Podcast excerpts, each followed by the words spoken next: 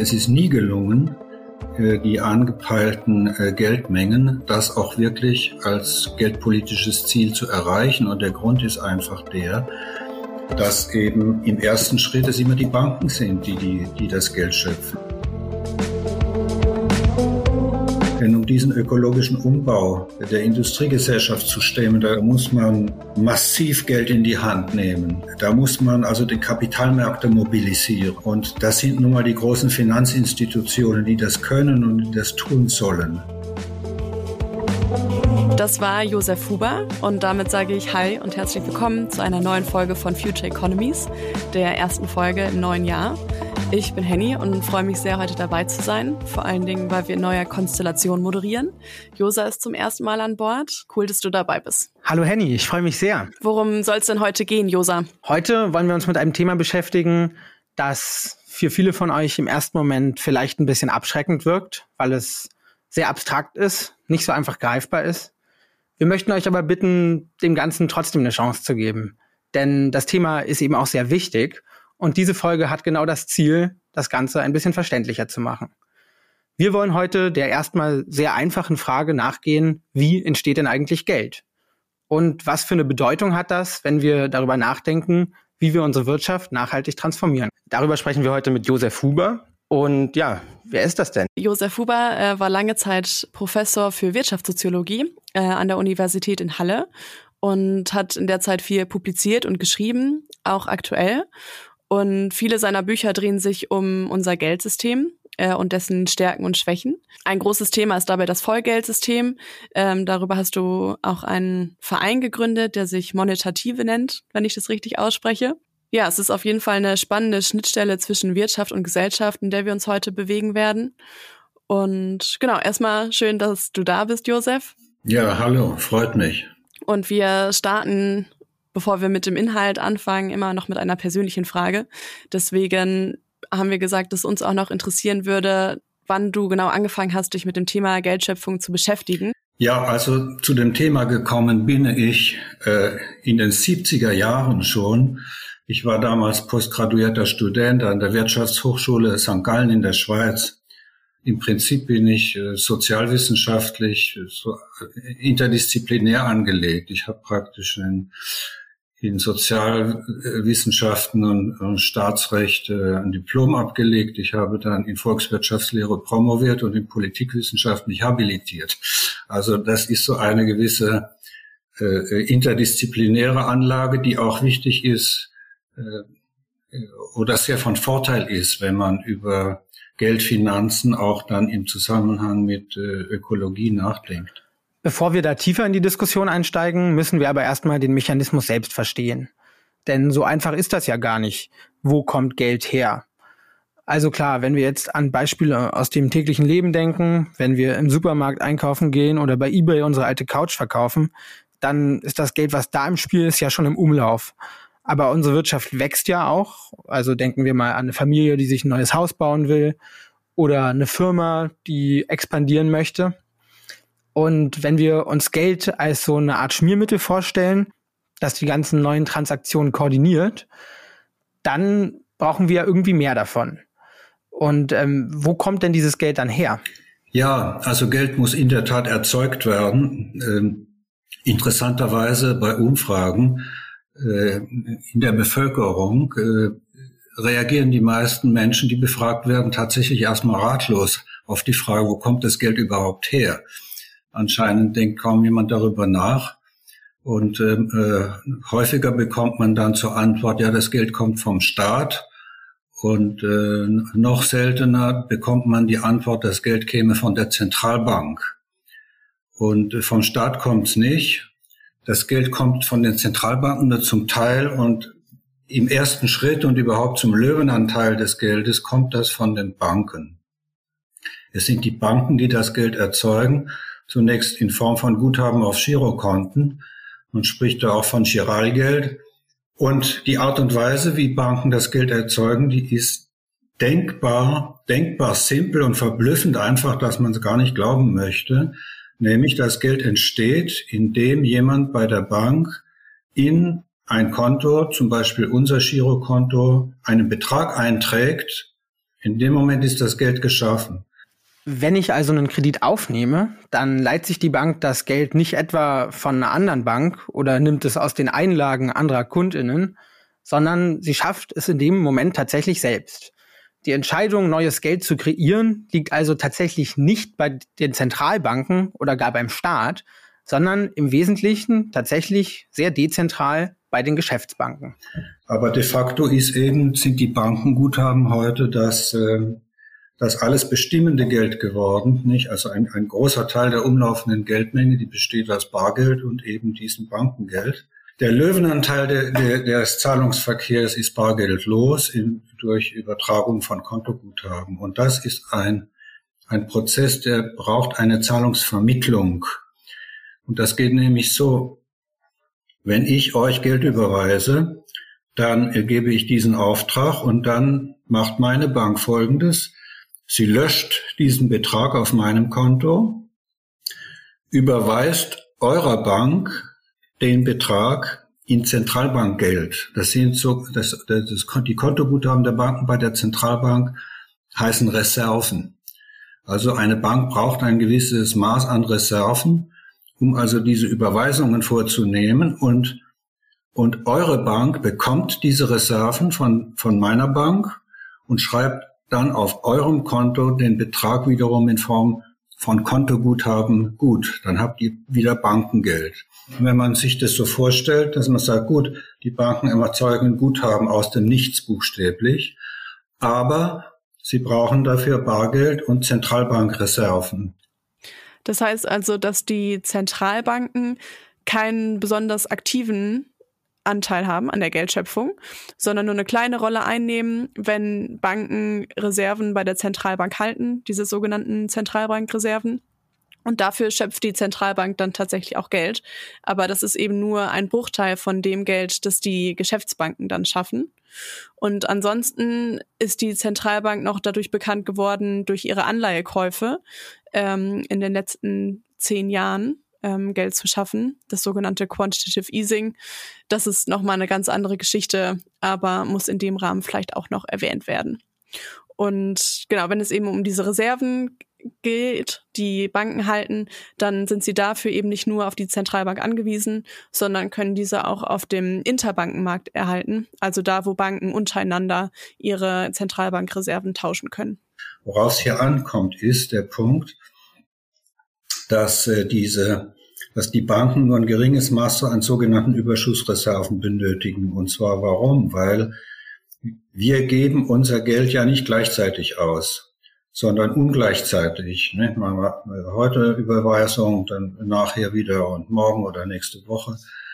Und äh, wir geben auch nicht all unser äh, Bankengeld, alle unsere Kontoguthaben geben wir in der Regel nicht auf einen Schlag aus, sondern in kleineren Portionen. So, das heißt also, dass von den, von dem ganzen Bankguthaben, die die Banken geschaffen haben, jeweils nur schon mal ein kleinerer Teil überhaupt benötigt wird in Form von Bargeld äh, und Reserven. Und dann kommt hinzu, dass jede Auszahlung im Bankensystem ist, eine, ist ein Zahlungseingang bei einer anderen Bank so dass also bei sehr vielen Zahlungsvorgängen von überall nach überall, von allen zu allen anderen, ähm, praktisch die ausgehenden Zahlungen bei den Banken und die eingehenden Zahlungen bei Banken, die halten sich in etwa die Waage. Und zwar je mehr, je, je größer der Zahlungsverkehr ist und auch je größer die Banken sind, äh, je größeres Zahlungsvolumen die Banken selbst haben. Und das hat zur Folge in der Tat, dass äh, äh, bis zur bis zur Finanzkrise äh, 08, äh, 09, äh, in, dass man im Bankensektor tatsächlich nur Reserven in Höhe von etwa drei Prozent, durchschnittlich drei Prozent des Bankengeldes benötigte, um den gesamten Bankengeldzahlungsverkehr überhaupt abzuwickeln. Nicht so wenig. Deswegen heißt dieses System auch fraktionales Reservebanking was bedeutet, dass die Banken nur mit einem Bruchteil des von ihnen geschaffenen, sie brauchen nur einen Bruchteil des von ihnen geschaffenen Bankengelds in Form von Zentralbankgeld. Vor einigen Jahrzehnten, also noch in den 60er, 70er Jahren, inzwischen ein halbes Jahrhundert, Da hatte man noch den Anspruch, dass die, äh, die Zentralbanken ähm, das steuern und kontrollieren können. Also dass man hat gesehen, dass die Banken im ersten Schritt erzeugen die Guthaben, das Geld. Aber ähm, das läuft leicht aus dem Ruder und also hat, hatte die Zentralbank hat den Anspruch, die Geldmenge zu kontrollieren oder doch die Bankengeldschöpfung sehr stark zu beeinflussen. Das war der, die Zeit des sogenannten Monetarismus. Und das ging immer gründlich schief. Es ist nie gelungen, die angepeilten äh, Geldmengen, das auch wirklich als geldpolitisches Ziel zu erreichen. Und der Grund ist einfach der, dass eben im ersten Schritt es immer die Banken sind, die, die, die das Geld schöpfen. Zentralbanken sind tatsächlich dann heute auch mehr und mehr dazu übergegangen, eben nicht mehr die Geldmenge zu steuern, sondern vor allem eben den Zins. Also wenn man in den Medien darüber liest, dann ist ja oft vom Leitzins die Rede. Das ist eigentlich mittlerweile das zentrale Instrument, mit dem Zentralbanken versuchen, Geldschöpfung zu steuern, eben durch den Mechanismus, dass, wenn die Zinsen hoch sind, Kredite weniger attraktiv werden und wenn sie niedrig sind, Kredite deutlich attraktiver werden und dann eben auch mehr Geld geschöpft wird. Vielleicht noch ganz kurz, ähm, also weil Sie haben jetzt schon sehr viel ähm, auch ja über den Mechanismus geredet und wie da die einzelnen Rädchen so ineinander greifen. Ähm, was ich noch, um so diesen Zyklus der Geldschöpfung vielleicht zu Ende zu besprechen, noch interessant finde, ist dieses in dem Moment, also weil Geld ja auch geschöpft wird, wenn ich zum Beispiel einen Kredit bei der von der Bank bekomme, dass ich das Geld, sich das Geld auch wieder zurück in Luft auflöst, sage ich mal, in dem Moment, wo ich den Kredit wieder zurückzahle. Also wenn ich zum Beispiel einen Überziehungskredit bei meiner Bank wenn ich, wenn der dann wieder getilgt wird durch Einkünfte bei mir, äh, dann ist dieses Geld weg. Das ist ein bilanzieller Vorgang. Die Forderung, also die, wenn die, wenn ich einen Überziehungskredit in Anspruch genommen habe, hat die Bank in ihren Büchern eine Forderung gegen mich stehen. Und in dem Moment, wo das Geld dann äh, wieder, äh, also äh, mein, mein Girokonto positiv wird, dann ist diese Forderung getilgt und dieses, das, dieses, äh, dieses Aktivum ist verschwunden. Das Geld ist praktisch weg. Jeder monetäre Kredit, der getilgt wird, lässt die Geldmenge schrumpfen. Also im Gesamtbild, im Gesamtbild allerdings kommt das extrem selten vor, weil in der gesamten Wirtschaftsentwicklung es so zu sein pflegt, dass äh, getilgte Kredite, dass also neu ausgestellte Kredite, getilgte Kredite in der Menge etwas übersteigen. Aber deswegen ist es zum Beispiel so problematisch, wenn man also eine Phase der Geldmengenexpansion gehabt, auch im Zusammenhang mit Staatsausgaben und Staatsverschuldung, wenn man nun anfängt, diese expansiven Geldmengen, wenn man jetzt sagt, ja, wir müssen, wir müssen das jetzt, wir haben zu viel Geld geschaffen, wir müssen das irgendwie kleiner machen, zum Schrumpfen bringen, das bedeutet nichts dann nichts anderes, als dass man Geld vernichtet dass die Geldmenge kleiner wird. Und das ist gesamtwirtschaftlich immer ein schmerzhafter und äh, tatsächlich auch schwieriger, um nicht zu sagen gefährlicher Vorgang. Du sagst, dass so ein Prozess schmerzhaft für die Wirtschaft sein kann. Das ist insofern ganz spannend, weil genau so ein Prozess ja jetzt angestoßen wird. Die EZB hat jetzt mit den steigenden Leitzinsen auch verkündet, ihre Bilanz zu verkleinern. Also die Anleihekäufe, die sie im Rahmen des Quantitative Easings getätigt hat, äh, wieder zu verkleinern und ab März 15 Milliarden Euro Anleihen, also pro Monat wieder ähm, zurück in den Wirtschaftskreislauf fließen zu lassen.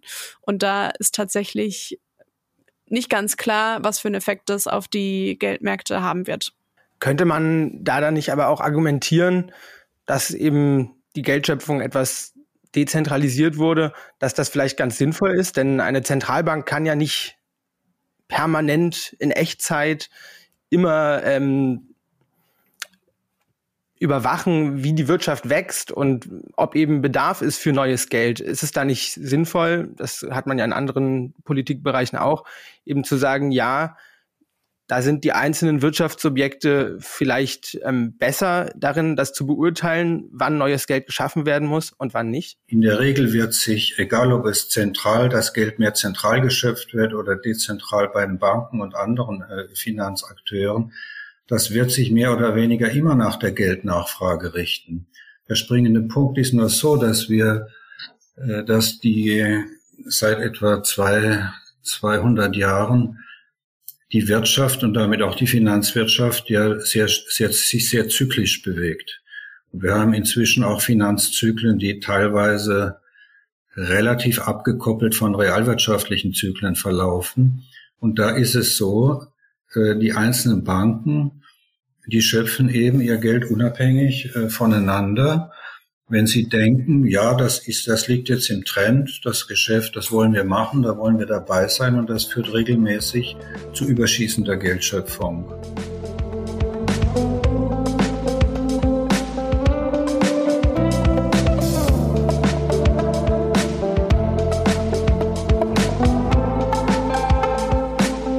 Wir haben jetzt ja gemerkt, dass ähm, durch diese Kreditvergabe und Kreditzurückzahlung eben Geld geschaffen und dann auch wieder vernichtet wird. Wie hat sich denn in den letzten Jahrzehnten dieses Geldmengen, Geldmengenwachstum verändert? Das Zeitalter der sogenannten Finanzialisierung parallel zum Prozess der Globalisierung, der stattgefunden hat. Dies hatten wir in besonders extremer Weise die letzten etwa 40 Jahre. Und da ist es tatsächlich so ge geworden, dass die Geldmenge auch buchstäblich aus dem Ruder gelaufen ist, weil es gab, äh, wie gesagt, der Monetarismus war nicht in der Lage, die, die, die Geldschöpfung der Banken in irgendeiner Weise zu bremsen. Und plötzlich, um 1980, ist das äh, enorm in die Höhe geschossen, äh, die Geldmengenausweitung, völlig disproportional zum Wirtschaftswachstum. Und zwar, und zwar bis auf, äh, also von praktisch ursprünglich 15, 20 Prozent des BIP auf je nach Land 70, 90, 95 Prozent des BIP. Wie erklärst du dir das? Also der Auslöser dafür war, wir hatten äh, bis um 1980 gab es eine, ein, eine Zeit äh, relativ hohe Inflation, also keine galoppierende Inflation, aber doch eine recht hohe Inflation, die in vielen Ländern auch zweistellig war in den 1960er, 70er Jahren bis um 1980. Und dann ist es äh, praktisch, hatte dieser Zyklus sein Ende erreicht und von da an ging die Inflation und gingen die Zinsen, fingen an zu fallen. Ein sehr langfristiger Prozess, der praktisch angehalten hat bis vor zwei, drei, vier Jahren.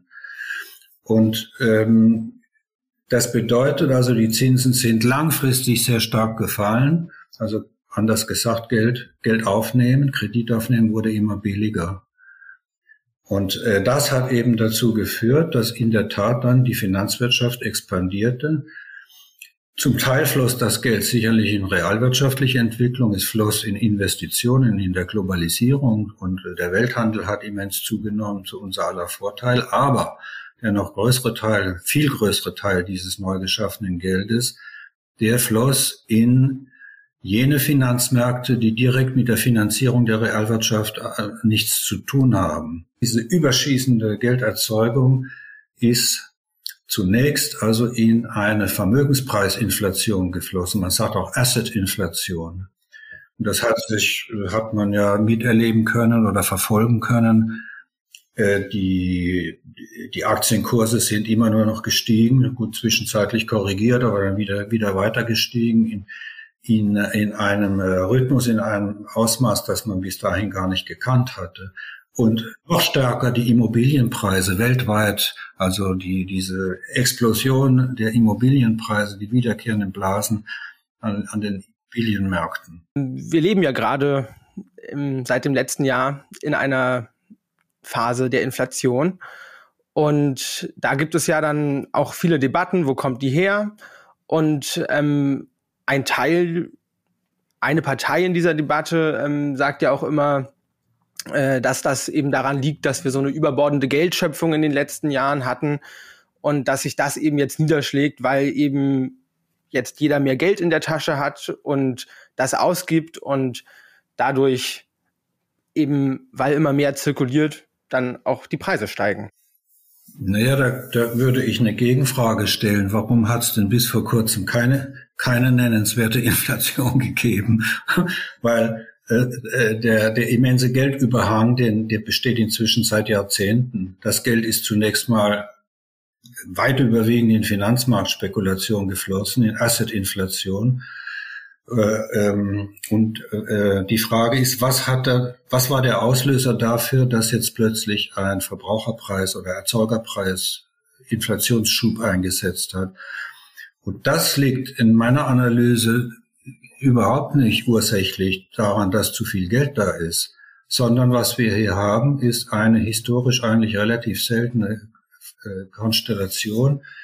Wir haben eine ganze Reihe von Krisenentwicklungen, die Angebotsverknappung in verschiedenster Form bedeuten. Also wir haben eine Verknappung der Produktionsfaktoren, eine von der Angebotsseite her, eine Angebotsverknappung. Nicht, das ist gekommen schon durch äh, äh, geopolitische Konflikte, die also schon in früher, schon vor mehreren Jahren entstanden sind. Der Höhepunkt der Globalisierung war etwa ist etwa 2000, um 2010 erreicht worden.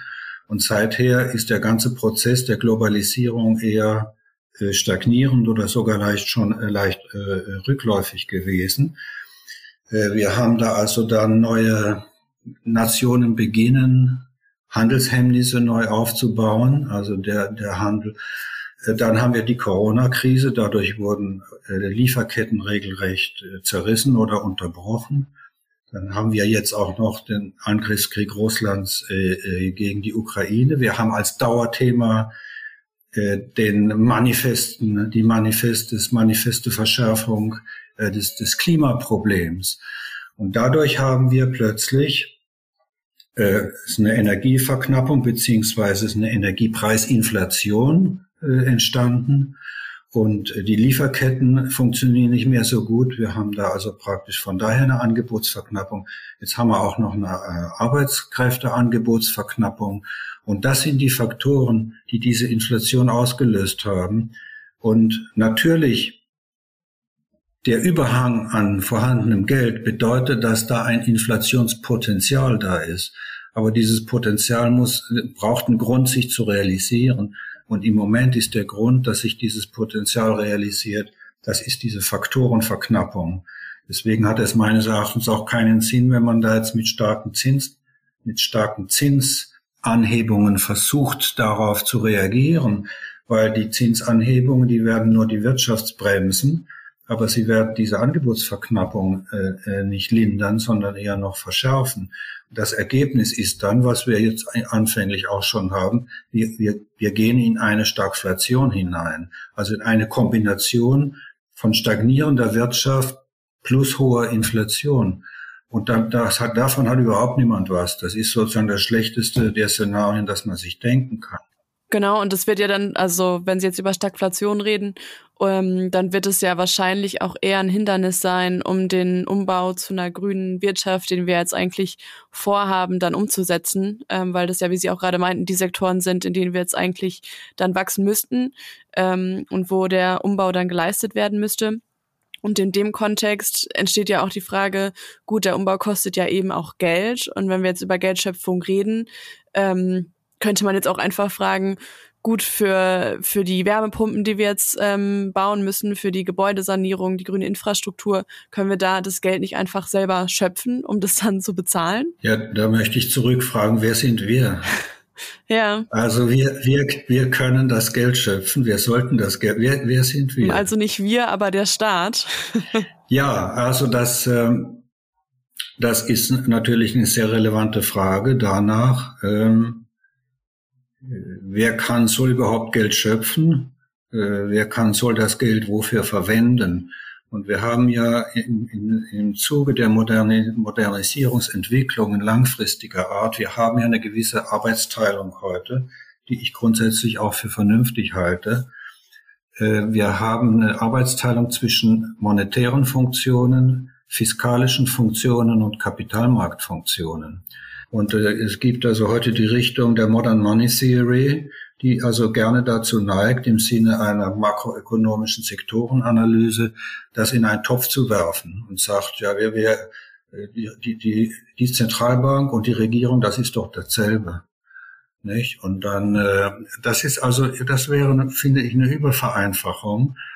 Äh, die Frage stellt sich dann, also soll die Regierung, soll die Regierung sich selbst Geld schöpfen können.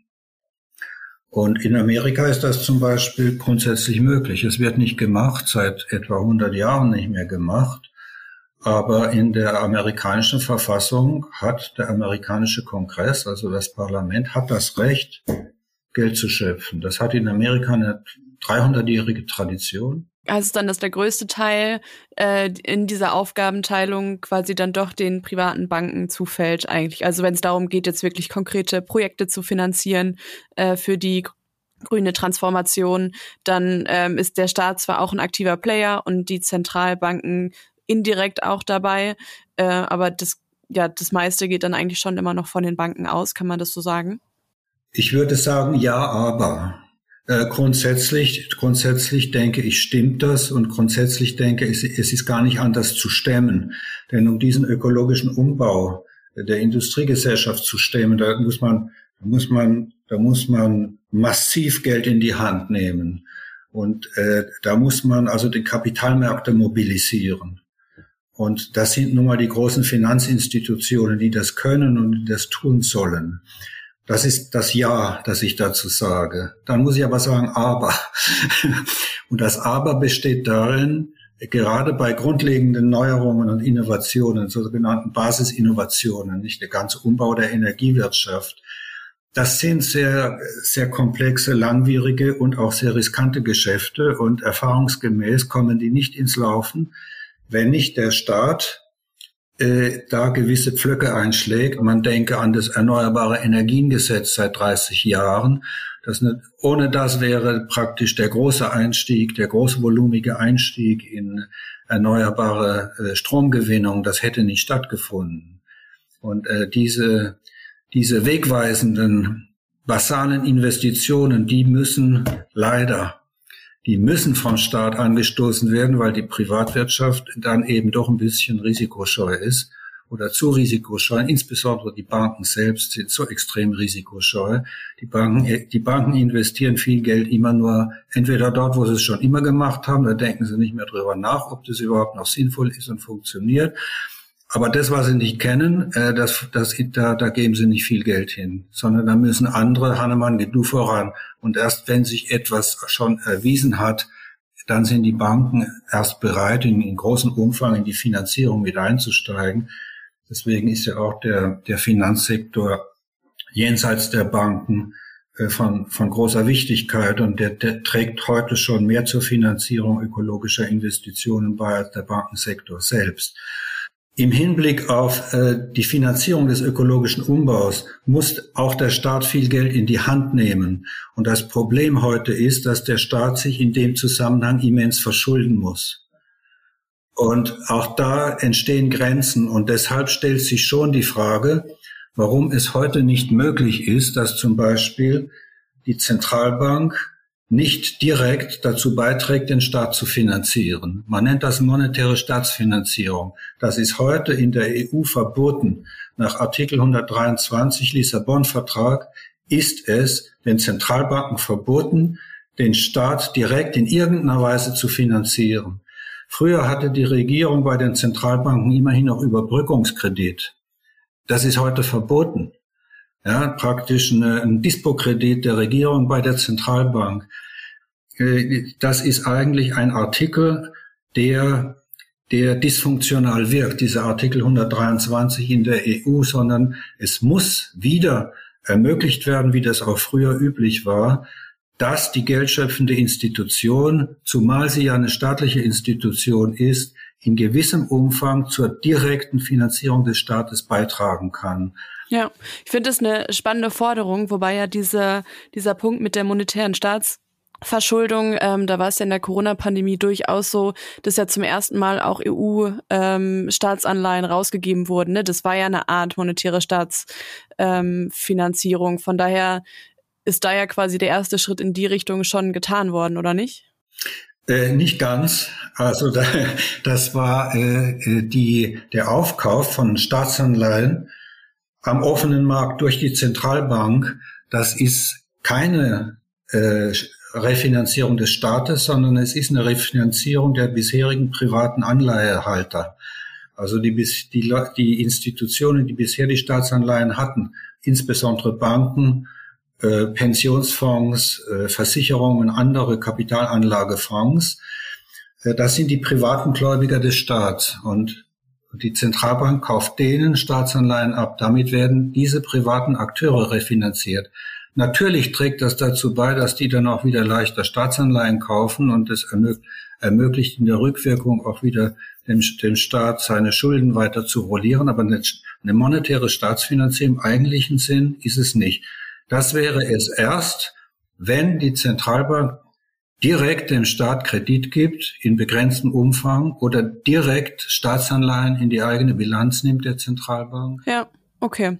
Ja, super, dass Sie den Unterschied nochmal deutlich gemacht haben. Das fand ich jetzt nochmal hilfreich. Ähm, genau, im Anbetracht der Zeit würden wir dann, glaube ich, jetzt den Deckel draufsetzen äh, und nochmal sagen, vielen Dank, dass Sie sich die Zeit genommen haben für das Gespräch. War, ging ziemlich ins Eingemachte, würde ich sagen, war jetzt gar nicht so unkomplex. Ähm, aber es hat auf jeden Fall Spaß gemacht, sich mit dir zu unterhalten. Ja, danke gleichfalls. Ich fand es auch sehr interessant und anregend und äh, weiterhin viel Spaß und Erfolg. Vielen Dank. Vielen Dank. So, Josa, das war unsere Folge über Geldschöpfung. Mich würde brennend interessieren, was so dein Takeaway war jetzt von der Folge.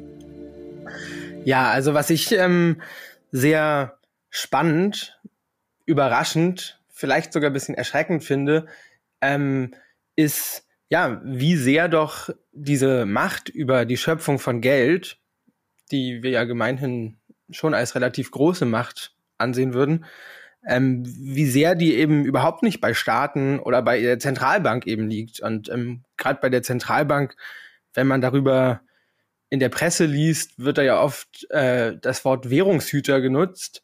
Und das muss ich sagen, nach diesem Gespräch äh, erscheint mir doch ein bisschen ja, anmaßend, denn ähm, irgendwie habe ich jetzt das Gefühl, dass die Zentralbanken da doch gar nicht so viel Macht haben. Und wenn letztendlich die Geschäftsbanken sich entscheiden, kollektiv sehr viel Geld zu schöpfen, dann eigentlich keine Macht darüber haben.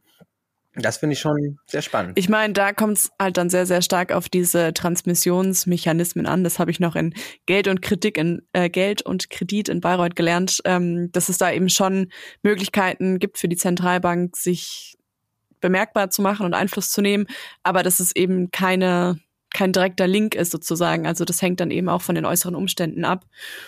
Und insgesamt war ich doch auch überrascht, was es eben für ein schleichender Prozess ist, also wie sich jetzt unsere Geldschöpfung in den letzten Jahrzehnten verändert hat, ohne dass da jetzt gefühlt groß drüber geredet wird.